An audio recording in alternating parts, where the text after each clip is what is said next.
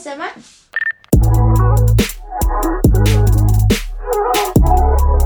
没你的事，没我的事。欢迎收听《没你的事，没我的事》，我是主持人小硕。我们今天邀请到了音乐制作人小光老师。Hello，小硕您好，各位听众朋友们，大家好，我是小光。老师，我们知道你有制作过很多的可能音乐片头啊，然后也有帮一些舞台剧配，就是当钢琴手。那你是从什么时候开始学音乐的？呃，其实我从很小就开始学音乐，我从国小一年级就开始学钢琴。那那时候当然会开始接触到钢琴，其实是因为我的妈妈就帮我报了那种就是 音乐班，对，就那种音乐班，然后我就开始学琴的旅程。对，但如果真的要讲到音乐制作的话，其实它是比较。后面的事，就我大概高中的时候，因为那时候有一次就是心情非常的不好，然后那一阵子不知道为什么就是非常非常低潮，当然是的确有发生一些事情啦。不过那时候我的妈妈就觉得好像也不忍心看一个小朋友就这样灰心丧志，才 高中而已，就对人生好像呃没有希望，是不是心情不好？都要做一些音乐啊？呃，那个时候的确是这样，因为我就是那一阵子，我妈就陪我嘛，因为那时候我真的就高中生，就是小朋友，所以有一次我们就去呃搜狗逛逛的时候，就看到一个数位音乐工作站，就那时候 Mac。在台湾，它有推一组数位音乐工作站，就是包含电脑，然后有简单的 MIDI 键盘，然后有音响，然后有麦克风。那我看到当时我就觉得，哎、好有趣哦！因为我也很喜欢音乐，所以就觉得好像可以玩玩看。然后我妈那时候应该也是为了鼓励我啦，就是让我，哎，她就发现，哎，对这件事情还是有热情，那还不错，所以她就帮我买了那一套。她就直接买了。对对对，她就帮我买了那一套，所以就开始了我做音乐的旅程。所以我就把那套音乐工作站放在我的房间里，然后我就从我的房间开始了我的个人工作室。在我高三的时候，好酷哦！我没 有，嗯我从以前到现在没有听过，就是妈妈这么支持自己的小孩走音乐的耶。对，我觉得我的妈妈是蛮支持我的。其实我从小要学各种乐器啊，然后要玩音乐，就是我觉得我们家的教育其实是比较偏向，他会很支持我，然后让我多去尝试我想要做的事情。对，所以他其实很少去阻挡我，跟我说：“哎，你做这个没用啊，或者你不要往这个地方发展。”他都是鼓励我。就当我说：“哎，我对这个事情有兴趣的时候，他通常就是会非常的鼓励我，然后跟我说：“哎，好啊，那要不然你就试试看。”所以，我们家其实很多乐器都是。就是买了，就是买了很多种乐器啦。一般来说，可能家长都会希望小朋友学一段时间，确定喜欢这个乐器再买。但是我妈是那种，就是哦，你喜欢这个吗？那我们来试试看，所以她就会帮我买。对，虽然家里的经济状况也不是说很富裕，可是我觉得我妈妈是还蛮支持我的梦想跟我想要做的事情。好酷哦！因为我那时候，嗯我的第一把琴也是我在学了两三年之后，我妈才买给我的。是它不是第一把琴是吉他吗？还不是不是吉他，是是国乐的乐器啊、是什么乐器？中软，但是大家可能没听过。嗯，然后我那时候好像学，我从小三，然后学到小五吧，然后嗯我才获得我人生中第一次拥有，就是我第一个拥有的乐器，这样子，就是它就属于我，就不需要再去跟人家借琴啊，然后来练习这样子。啊觉得听到这样好酷哦。嗯，那你因为我稍微嗯、呃我们之前有聊过嘛，对，然后就知道说你不是只会钢琴，你还会很多像是吉他、小提琴那些的，那都是你自己想学的吗？呃，其实每一个乐器不一定诶、像钢琴的话，就是因为其实钢琴大家知道它就是呃乐器之王嘛，几乎所有学乐器的人其实都是从钢琴开始。那的确，因为钢琴它相对于其他乐器来讲，它的难度比较没有这么高，就是你它就是一格一格嘛，它键盘是不是就是一格一格？所以你如果要弹哆，你就按那个哆下去，基本上它就会是哆，也不会有音不准的。对，不会有音不准的问题，而且音不准就不是你的问题，可能是调音师的问题。但它不会像其他的一些乐器，例如说小提琴，你的手指可能只要移动一点点，零点几公分，它的音准就不同了。所以像小提琴就是一个比较难驾驭的乐器。那我会学很多乐器，主要是因为我觉得在编曲上面，当多学一个乐器的时候，其实它就是帮助你在编曲上面可以多拓展一个方面的知识。例如说，我一开始学钢琴，所以可能我对旋律性的东西比较能够掌握。可是，如果我要写的歌曲是比较节奏性的，那我写出来的那个节奏或 grooving 可能就没有学吉他人好。对，所以我后来就觉得说，哎，那我应该要学一个节奏性的乐器。那那时候就是先选了吉他，对，所以就学了吉他这样子。但还有其他乐器啦，就是像呃，我刚开始是为了要有一个 grooving，然后去学了吉他嘛。所以其实学吉他对于我写一些比较节奏性的歌，它也是很有帮助。但后来我又觉得，哎，我想要有一些乐器是可以。它是很旋律线条、很说话的，对，所以我可能又去学了萨克斯风，就觉得很有趣。它是一个旋律线条乐器，然后也是我第一个学的管乐器，对，然后还有小提琴，对，但小提琴其实一开始不是我自己要学的啦。就是小提琴是因为什么去学习的？小提琴的话，一开始其实是我妈在学，因为那时候就她好像报了一个社区的那种小提琴班之类的，所以一开始是她学。可是她学完一堂课之后，她就觉得 太难了。可是因为她已经交了学费，所以她就跟我说：“啊，那剩下来的课就就换你上这样子。”我说：“啊。”好，所以我就开始学小提琴，但是学一学也发现，哎，我好像还蛮喜欢这个乐器的，所以就又学了大概两两年多的小提琴，这样。这样你等于是吹拉弹打都有，哎，你是可以对自己一个人做乐团哦，我可以，哎，只要只要有那种像现在不是有很多人他都是做艺人乐团，就是分不同的 part 去录。对，以我目前的各个乐器，其实它是有节奏组的，有和声的，然后有旋律组的，所以的确是可以做艺人乐团，没有错。对，那我想玩一下。嗯，那我想问一下，就是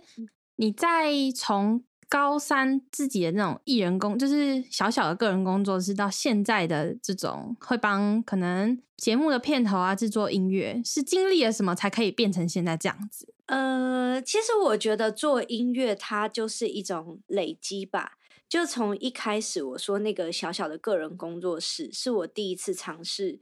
用数位音乐的方式去作曲跟编曲，然后后来就是因为。也认识了一些好朋友，所以他们也会到我的小房间。我们就是在我的床底下的那个小小的空间，我们就录了很多的音乐，然后创作了很多音乐。然后我就觉得，哎，很好玩。那当然就是因为你有创作，你有比赛，你就开始会跟一些。其他音乐人的朋友会有一些交流嘛，就也会认识其他音乐人，所以其实这个路就是我觉得算是越走越宽。就是从一开始我参加的第一个比较大型的比赛是那个台湾原创流行音乐大奖，对，然后从那个比赛开始就认识了其他的音乐人，然后就开始哎也会跟其他人合作，对，所以就越做越多，越做越多，等于。有点像它的开端是这样啊，对。但如果这个是比较是音乐制作的部分，但是当然我现在做的很多是影像配乐，那影像配乐其实就是另外一个起源了，对，嗯。所以老师是后来有再去加其他的工作室，然后再变成现在这种类型吗？呃，其实一开始是我那时候在。大学四年级的时候就进入了一家公司，那那家公司其实它是大部分是在做动画，就是动画的配乐，所以我就是因为进入那家公司之后，然后那家公司的老板其实也对我非常好，就是虽然我在那家公司里面，可是他们很鼓励我多去接触不同类型的配乐，对，然后包含他们可能有一些案子也会介绍给我，所以我其实是从在那家工作。在那家公司工作开始去接触影像的配乐，那我才知道，哎，原来影像的配乐跟音乐制作它其实是两条不一样的路。可是都尝试过了之后，我觉得会更知道自己要什么，然后你的音乐路也会比较宽广。对嗯，OK。那我们还有知道说，你之前有在帮知名的舞台剧是《木兰》吗？当钢琴手？对。对，那可以跟我们分享一下，就是在音乐制作跟现场乐手的，就是比较不一样的经验吗？哦，我觉得其实我个人是比较喜欢当现场的乐手，对，因为如果是做音乐的幕后制作，不管是影像的配乐，或者是呃像我们刚说的音乐制作，其实它都很多时候是你要一个人独自工作。可是现场乐手，我觉得最不一样的地方就在于，就是你会。有一群跟你一起演的人，因为他就是一个乐团，所以你就会跟一群好朋友一起演出。那我个人是非常非常享受这种感觉，就是那种哎，大家一起练团，然后在那里打打闹闹啊，然后到上台前，在后台可能在等待的时候，大家在那边聊天呐，然后准备啊，然后到一起演出，然后演出后完。完成这个演出之后，可能一起去吃个东西啊，对，吃热炒啊，或者像晚上我们有时候会一起去喝个小酒啊，或什么，我就觉得哦，那种生活其实是非常非常快乐，所以我很喜欢现场的演出。对，那我觉得对我来说，我自己觉得最不一样的地方，就是在于现场的演出，它是你会跟一群人一起工作，然后他可能。根据你现场每一每一天的不同，它可能会有一些你意想不到的火花，对。但是如果是音乐制作的话，它比较就是，呃，很多时候会需要一个人，你要去面对你的作品，你要去思考，你要去想，就是有很多东西你都是一个人，所以我觉得。当然，这个并不是这两件事情最主要的分类，但是因为我就是一个很喜欢跟人相处的人，所以对我来说，我觉得最不一样的地方是在这里。嗯嗯。那在现场演出的时候，有没有发生一些比较特别的事情或是经验，可以跟大家分享一下？我觉得其实我印象很深刻的就是我在二零一八年。谈的《木兰少女》，那这出音乐剧，他在国家音乐厅演了，国家戏剧院演了八场，对。然后我觉得这个演出会令我印象很深刻。当然，一方面是因为它是一个很大的制作，所以那个时候的乐团其实是一个十七个人的乐团，所以它其实算是一个蛮。呃，没有到完全很大的那种交响乐的编制，对，但它其实已经算是一个有有规模的乐团，所以在跟这些人之间的搭配，当然那就是一个功夫。然后另外让我印象很深刻，是因为弹那场我的角色跟一般的钢琴演出其实不太一样，就是我不是弹纯钢琴，我其实从头到尾那。呃，两个多小时的戏，我其实切了两百多种音色，对，很忙碌哎，对，就是非常非常会变非常忙碌，因为你除了你要看谱之外，你要翻谱嘛，然后你还要看指挥，然后你看指挥之外呢，你我的脚上会有不同的踏板，钢琴会是有踏板的，对，但是我的踏板不是只有一般的钢琴，一般钢琴的踏板它可能就是。延音踏板，然后可能落音踏板，就有加效果器吗？它是有，我的最右边的踏板是切换音色踏板，所以当我看到谱上有小黄点的时候，因为我们上面会标一二三四的小黄点，然后当我看到小黄点的时候，我就要脚踩踏板，然后我的音色就会切换。例如说，原本我可能正在弹 oboe 的音色，但当我切了之后，它就会立刻变成木琴的音色。对，那这个是，所以你变成必须要同时你要会翻谱，然后你要看指挥，然后你要看你的电脑荧幕，因为你要确定你的声音有没有成功的切换嘛。然后你要踩踏板，然后你还要踩呃延音踏板，就一般钢琴延音踏板。然后还有另外一个踏板是表情踏板，因为我弹了很多管乐，就是可能像例如说吹奏型呼吸的感觉这样。对，因为管乐它会有呼吸嘛，所以它不可能就是直直的音你弹下来，嘣嘣这样很难听。所以我会有一个踏板要控制那个呼吸，就是要控制哎什么时候往上推，什么时候声音下来。所以其实真的非常非常的忙碌。对，那我觉得那个经验其实还蛮令我印象深刻。这是你第一次跟着舞台剧一起去演出吗？呃，比较大型的剧场是的确是第一次，没有错。对，所以其实，在那个过程当中，我觉得也有很多，因为毕竟它就是一个音乐剧，所以有些时候你是现场会遇到很多的考验，例如说可能呃，你唱的负责唱的演员，他可能进错地方了，那进错小节数，这时候我们的耳机里面你就会听到。指挥会告诉你说：“好，现在跳第五十八小节，然后跳第六十二小节，然后所有人就要立刻跟着跳，一直转换，一直转换，然后到接进去为止。所以其实很多时候你在乐池里面，那个其实是很刺激的，就是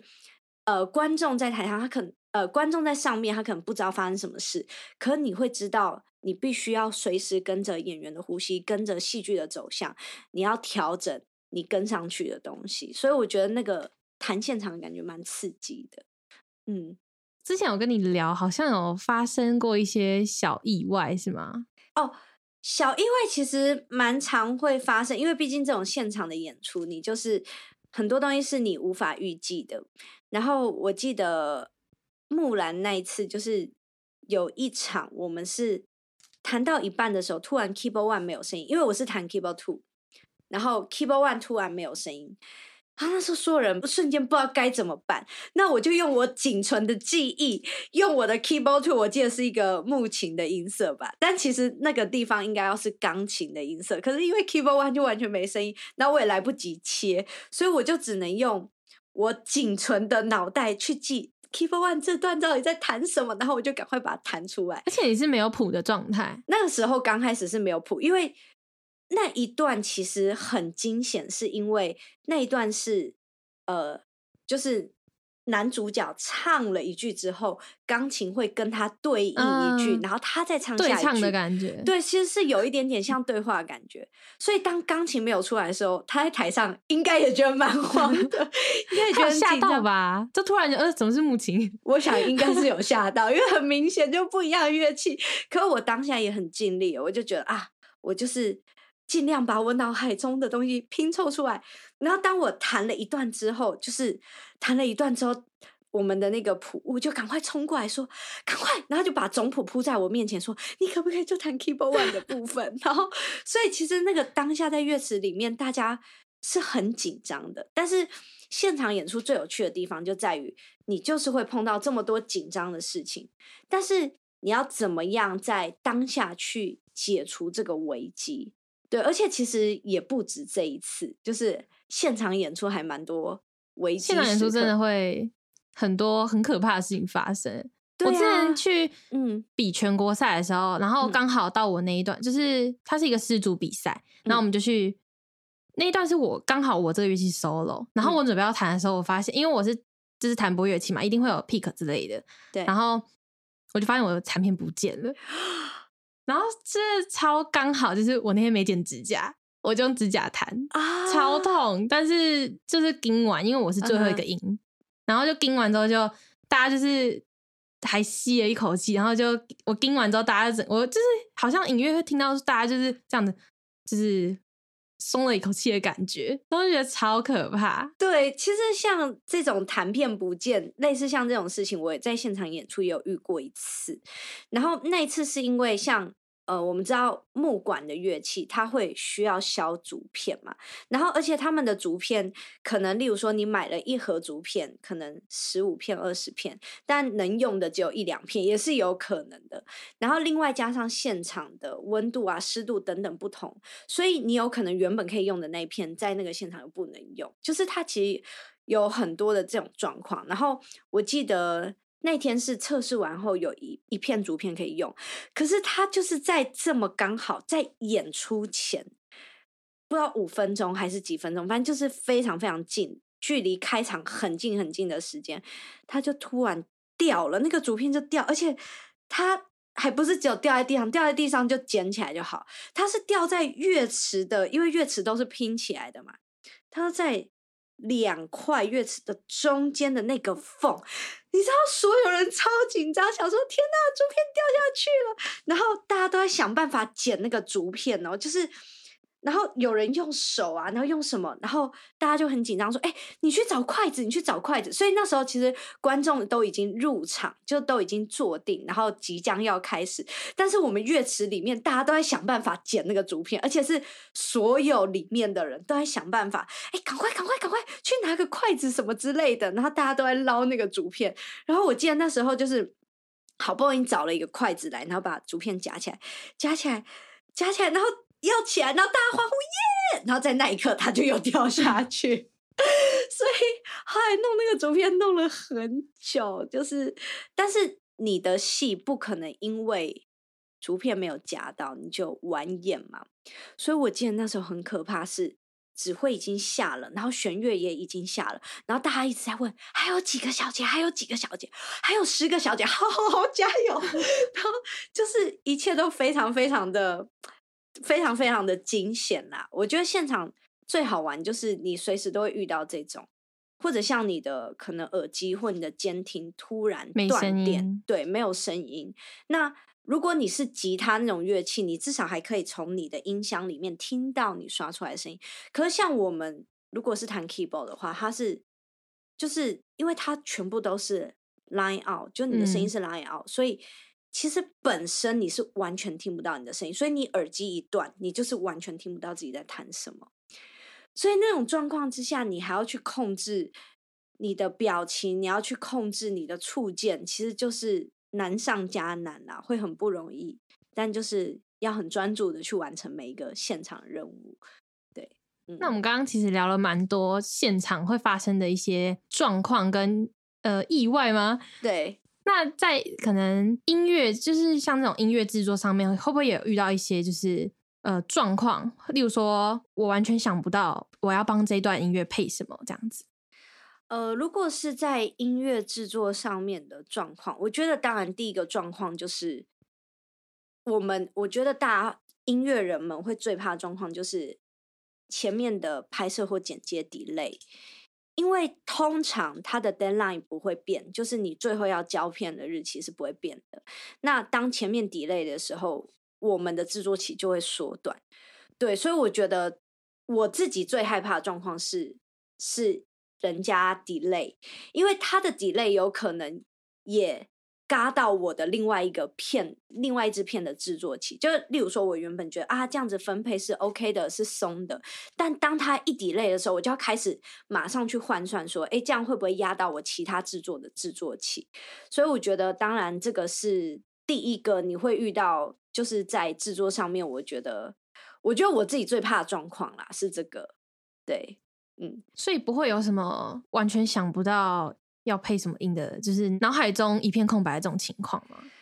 脑海中一片空白，我觉得呢，对我来说会比较少，因为我其实是看到画面的时候，我我就同步会有一些音乐的人，对。但是你说完全空白的状况也是会有，可是当我的脑袋里是完全空白的时候，我觉得每个每个人的处理方式不一样。像我的话，我可能就是会。就先把 这件事放着，要不然怎么办？就空白啊，所以我就会去做其他的事情。我可能出去散步，或者我去喝个好喝的饮料，或者是我有时候找寻灵感，会有一个方式，就是我会同时开很多的网络视窗，然后去搜寻呃相关的一些资料，然后我就是同时开视窗，但是我那时候的心态上就会告诉自己说。哦，卡住了没关系，就是不要有太大压力，因为其实创作是这样，就当你给自己很大的压力的时候，你的创作就会更容易 卡住。其实我已经悟到这个道理，所以当我遇到卡住的状态的时候，我其实是会去做其他事情，或者开其他视窗，然后让自己休息一下，或者甚至今天呃可能状况真的很不好，我就先暂时停下来。那我就去安排其他的事情，然后等到有一些想法再回来做等等之类的。对，所以我会找一些方式让我自己可以再次找回那个灵感，例如说可能像我喜欢拼拼图，或者我喜欢玩乐高。或者我就会把我的收藏，例如说，因为我收藏很多那种玩具小汽车，我就会拿出来撸一撸啊，然后每一台看一下啊，这好漂亮哦，然后去开开它的引擎盖啊，去开开它的车门，然后有时候当你放松的时候，就会有灵感了。对对对对对，其实创作就是这样。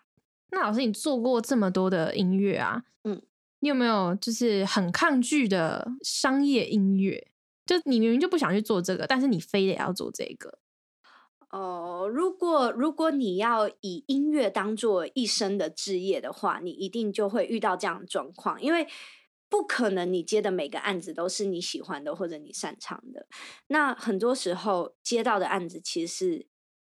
自己很不擅长的。那重点是我要怎么去面对这个不擅长，或者甚至有些东西是我不喜欢。那我觉得会牵涉到喜欢或不喜欢，其实。蛮多时候就是因为，呃，例如说，可能你的客户跟你的品味是不一样的，或者喜欢的音乐风格是不一样。但是如果是商业的音乐的话，其实还是要以客户的需求为主。对，所以他想要什么，我会改给他，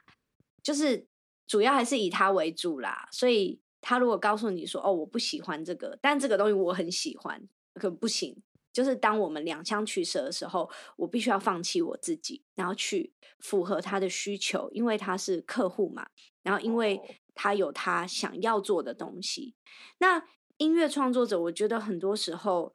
呃，我我会告诉自己说，我也不要这么主观的觉得说，哈，我这么喜欢这个东西啊，你们怎么不喜欢？就是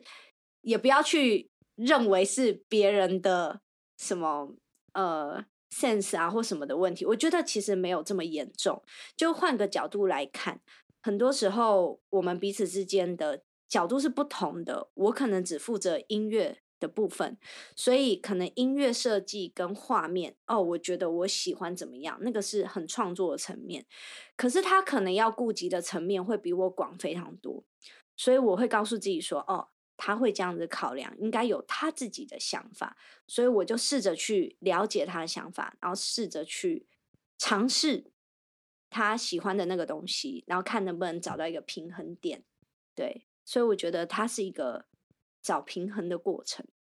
嗯，那其实像商业音乐这种，都是比较去配合客户的一些想法跟 idea。那在自己就是创作音乐的时候，就可能可以用比较主观的方式。嗯，那现在你对于这种，因为其实现在不像以前，就是可能要经经过唱片公司啊，可能帮你制作专辑 EP 之类的。现在其实自己做完丢到 YouTube 就可以当做一个网络歌手，就是就是可以以网络歌手的身份出道了。对，那你对于那些网络歌手的嗯作品会有什么想法？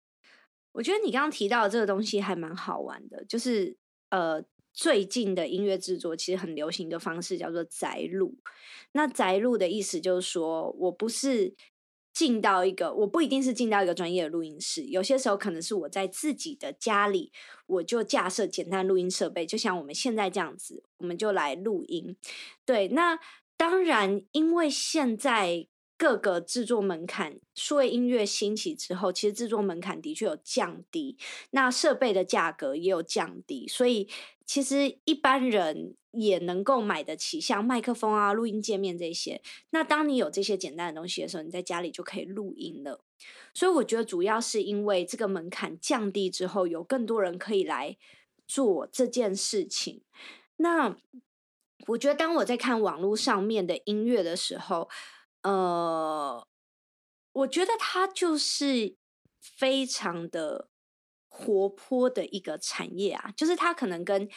就像你刚刚说的，它跟一般的唱片的流程是不一样。唱片你可能要先被签下来，你才有机会发片，然后要经过一连串的流程，其实那个是非常非常复杂，而且经过精密的计算。可是，如果在网络上的作品，其实很多时候它是很及时的。例如说，我可能看到一个新闻，像最近这个礼拜不是台湾有发生一件大事嘛？对，对，就是一个令人很难过的新闻嘛。那可能我看到，哎，呃，这个事件之后，我就为这个事件做了一首歌。那可能只是简单的用钢琴，然后简单的用键盘，然后用人生，就这样子，然后录一录就上传了。可是你说这些音乐的流行，它会不会比较不好，或者比较比较制作水准比较低？我觉得其实在这个我们既然已经在这个时代，我们就不能这样子去看，对，因为制作流程它原本就有这么大的变革，所以很多时候反而当我们讲到流行音乐的时候，我觉得是它跟这个社会。的脉动有没有接在一起？例如说，可能像之前 COVID nineteen 就是非常严重的时候，有很多歌手他就自己创作了歌曲，丢到网络上，丢到 YouTube 上面。那这些歌曲其实都没有经过，不一定是专业录音室，不一定是经过唱片公司发的。可是他跟这个社会有一个很很。重要的连接嘛，它跟这个社会的脉动绑在一起，所以我觉得反而现在的这些网络歌曲，它其实更能够去很及时的去抓住一些议题，或者去反映一些人们喜欢的东西。对，所以我觉得算是我自己是蛮乐观其成的啦。虽然说，哎，你说这样会不会排挤到主流了？音乐市场当然会，因为就是它变得很多了嘛，就每个人都可以做，然后门槛变很低，大家都可以上传自己的歌曲。可是我觉得我自己个人的看法是，我觉得这件事情是好的，因为音乐的创作它本来就不应该只掌握在有器材、有设备，它应该是要多元的。对，它应该是多元，因为音乐本来就是一个表达，所以。当他的观点越多元的时候，我觉得我自己个人认为是好事。但当然，这个是从这个角度看啦。你如果从其他角度问我，我可能会有不同的想法。对，但是如果以我自己来看这件事，我觉得它是好事。嗯，OK。那最后我们想要问一下，就是你在走音乐这条路的时候，有没有遇到什么阻碍？我觉得，呃，可能就像我们刚刚所聊的，我觉得我比较幸运，因为我的家庭是非常支持我做这件事的。那我觉得可能技术门槛上面吧，就是因为我从小就是我我没有读过音乐班，所以我可能不就不是科班出身的。那当然在乐理或在技巧等等各方面，可能就没有像。科班的有这么扎实的训练，我特别例如说讲一个最简单的例子，演奏技巧好了，钢琴的演奏技巧，当你要表达那种超快速的音群，或者是爬来爬去的那种东西的时候，我觉得我的演奏技巧就没有像音乐系的学生这么的好。对，但是我觉得有另外从另外一个角度来看，或许也是因为这样，所以让我的音乐很自由，就是。我就是很直觉的去用我的音乐去表达我的情感。那可能以现在数位音乐的制作发展的这么好，其实在技术上面的门槛，它可以透过很多的方式去克服。对，所以我觉得阻碍的话，嗯，可能比较没有到这么多。可是我觉得。当你很喜欢一件事情的时候，其实你不管遇到什么，你都会尽力去做。对，那另外一个是，我觉得可能在刚开始做音乐的时候会碰到一些辛苦吧。对，你是想要聊这个部分吗？对，好，你说在一开始碰做音乐的时候会遇到一些比较辛苦的时候。对，因为其实不是我蛮少碰到，就是非科班生，嗯，然后出来做音乐制作。我通常都是听人家讲说，嗯，我从小二就开始学钢琴，然后到高中考音乐班啊，大学读艺术大学，再出国这样。老师的经历比较好像不一样。我觉得其实现在我这种经历的人，在音乐圈好像也也是也是有有一些人是这样子的经历。那我觉得，当然一开始在走上音乐路的时候，呃，你一定会遇到一些的。困难需要克服。例如说，可能在刚开始的时候，如果你是选择接案的话，那重点就是你有没有办法接到案嘛？就是 这就是很现实的问题。所以有很多人他可能选择了接案，可是他没有办法接到案子，他就必须去做一个大家所谓正常的工作，可以赚到钱的工作。但是当你习惯于可以赚到钱的工作的时候，其实你要回来做自由创作，好像又很难。所以其实我还蛮常遇到说，哎，有人问我说，到底要怎么样开始进入一个音乐工作？其实他的确在最前段会有一段时间，如果你是自由接案，你必须要熬过那一段的时间，就是哎，例如说你的案子可能很少，然后你的收入可能不稳定，因为有些时候是就是。你可以，例如说音乐的案子是这样，就是他并不一定是结案之后他就会给你钱，你可能签的签下来的钱可能是，例如说半年之后或者一年之后。好，那这样子的话，你是不是就要去分配说，那我每一个月，如果我半年之后我会进来一笔很大的钱，那我每个月可以花多少？其实它是需要你很精密的去衡量的，所以我觉得。如果一开始要走音乐，其实蛮多人会碰到这个问题，就是，哎，收入不稳定，我可能这几个月没有钱，但可能下个月或下下个月突然进来一笔很大的，可接下来又两个月没有钱，然后又进来一笔很大，所以它就是一个很浮动的收入模式。那你必须要去好好的安排，说，那在这样的状况中，我要怎么样让我的收入是可以平均的。对，或者另外一个方式，你就是直接进入别人的工作室当助理，这样对，当助理或什么，那你当然就会有固定的月薪。只不过，如果你选择这样的方式的话，你可能就你就从助理开始做，所以你就是做很多的呃各种的事情，然后你可能不一定可以做你最想做的事，因为如果。你选择这条路的话，你不可能说啊，我就是想要当编曲，那我一进录音室我就要编曲，不可能嘛？因为你前面的编曲可能有十个啊，所以你就是要从底层开始做的话，就是你会有比较稳定的薪水，可是相对来说，你可能就没有办法是接案的生活。那我觉得这两件事情在选择音乐路的开头，它不可能两全其美，你就是要依据你自己的状况去。选择找到最适合自己的方式，对，找到最适合自己的方式没有错。那我们今天的访谈就大概到这边，谢谢小光老师的分享。好，谢谢小说，谢谢各位听众朋友们的收听。对，那我们下次见，拜拜，拜拜。想了解更多媒体界的大小事吗？继续收听我们的频道，有什么建议可以到我们的 IG 留言告诉我们。谢谢收听，这是没你的事，没我的事。